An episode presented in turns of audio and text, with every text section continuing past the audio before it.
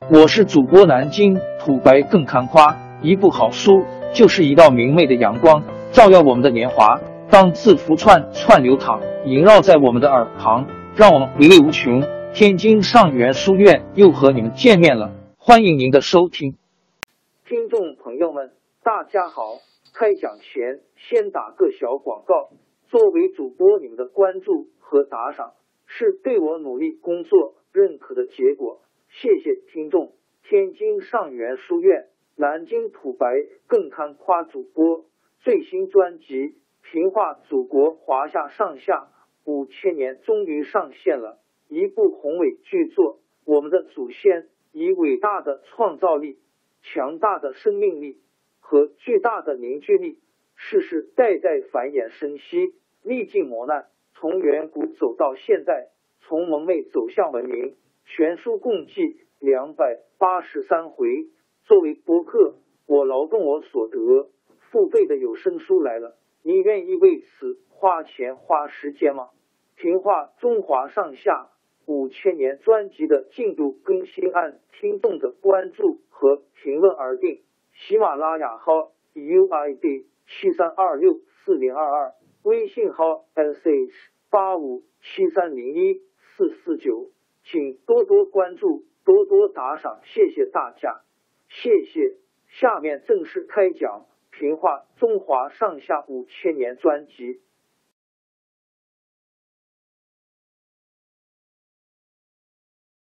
当魏忠贤的阉党把明朝朝政闹得乌烟瘴气的时候，后金大汗努尔哈赤正不断在辽东进攻明军。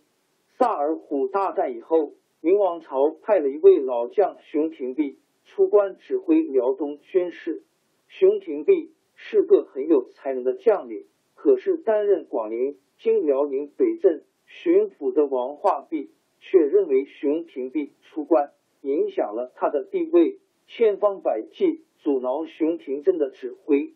公元一六二二年，努尔哈赤向广陵进攻，王化贞带头逃进关内。熊廷弼无法抵御，只好保护一些百姓退到山海关内。广陵失守，明王朝不分青红皂白，把熊廷弼和王化贞一起打进大牢。魏忠贤趁机向熊廷弼敲诈勒索，要熊廷弼拿出四万两银子，才免他死罪。熊廷弼是个正派人，哪来这些钱？当然拒绝。阉党就诬陷熊廷弼贪污军饷，把他处死。明王朝杀了熊廷弼，派谁去抵抗后金军呢？掌管军事的兵部衙门正在着急。恰恰在这个时候，主事官名袁崇焕忽然失踪。衙门里的人找到他家里，家里的人也不知道他的去向。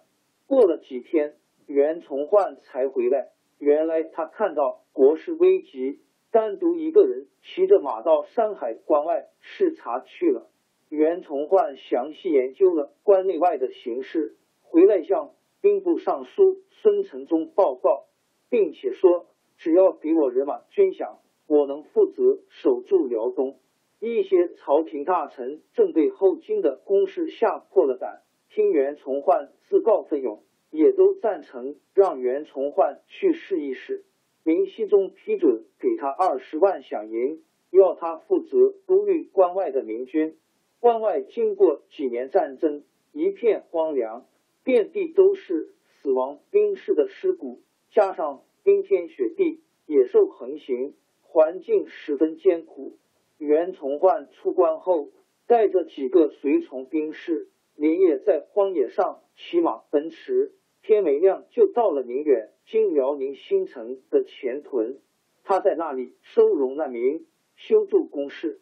那里的将士对袁崇焕的勇气和毅力，没有一个不钦佩的。袁崇焕在关外经过一番实地考察，决心派兵进驻宁远，在那里修筑防守工事。他把他的主张报告朝廷后，立刻得到孙承宗的支持。袁崇焕在宁远筑起三丈二尺高、二丈宽的城墙，装备了各种火器、火炮。孙承宗还派了几支人马分驻在宁远附近的锦州、嵩山等地方，声援宁远。袁崇焕号令严明，受到军民的爱戴。关外各地的商人听说宁远防守巩固，从四面八方拥到宁远来，辽东的危急局面很快扭转过来。正当孙承宗、袁崇焕守卫辽东有了进展的时候，却遭到魏忠贤的猜忌。魏忠贤唆使阉党，说了孙承宗不少坏话，孙承宗被迫离职。魏忠贤排挤了孙承宗，派了他们的同党高帝指挥辽东军事。高帝是个庸碌无能的家伙，他一到山海关就召集将领开会，说后金军太厉害，关外没法防守，要各路明军全部撤进山海关内。袁崇焕坚决反对撤兵，他说：“我们好容易在关外站稳脚跟，哪能轻易放弃？”高帝硬要袁崇焕放弃宁远，袁崇焕气愤地说：“我的职守是防守宁远，要死也死在那里，绝不后撤。”高帝说不服袁崇焕，只好答应袁崇焕带领一部分明军留在宁远，却下命令要关外其他地区的明军限期撤退到关内。这道命令下得十分突然，各地守军毫无准备。匆匆忙忙的退兵，把储存在关外的十几万担军粮丢得精光。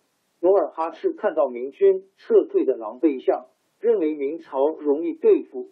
公元一六二六年，他亲自率领十三万大军渡过辽河，进攻宁远。那时候，守在宁远周围几个据点的明军都已经撤走，宁远城只剩下一万多兵士。处境十分孤立，但是袁崇焕并不气馁，他咬破指头，写了一份誓死抗金的血书给将士们看，并且说了一番激励大家的话。将士们听了，都感动得热血沸腾，纷纷表示一定跟着袁将军一起死守宁远。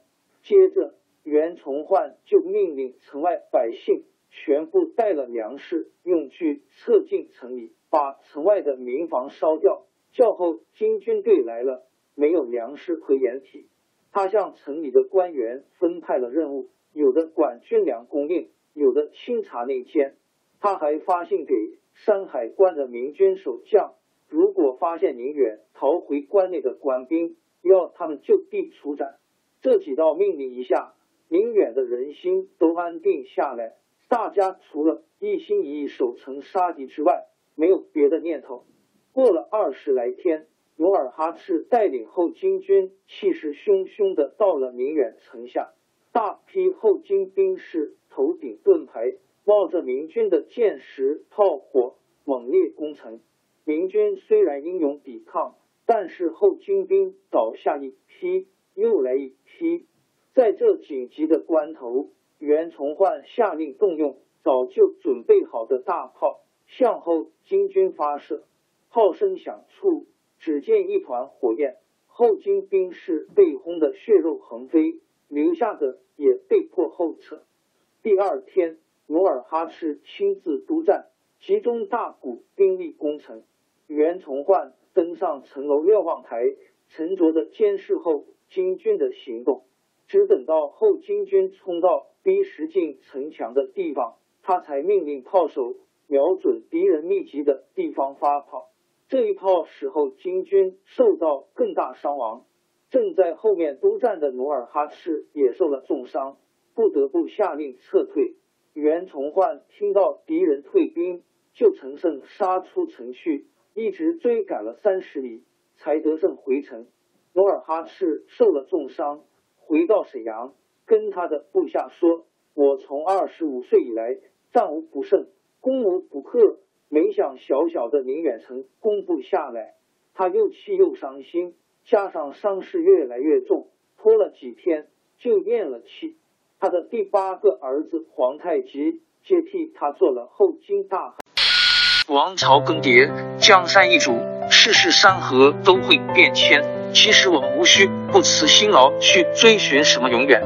活在当下，做每一件自己想做的事，去每一座和自己有缘的城市，看每一道动人心肠的风景，珍惜每一个擦肩的路人。纵算经历颠沛，尝尽苦楚，也无怨悔。感谢您的收听，朋友们，让我们下期再见。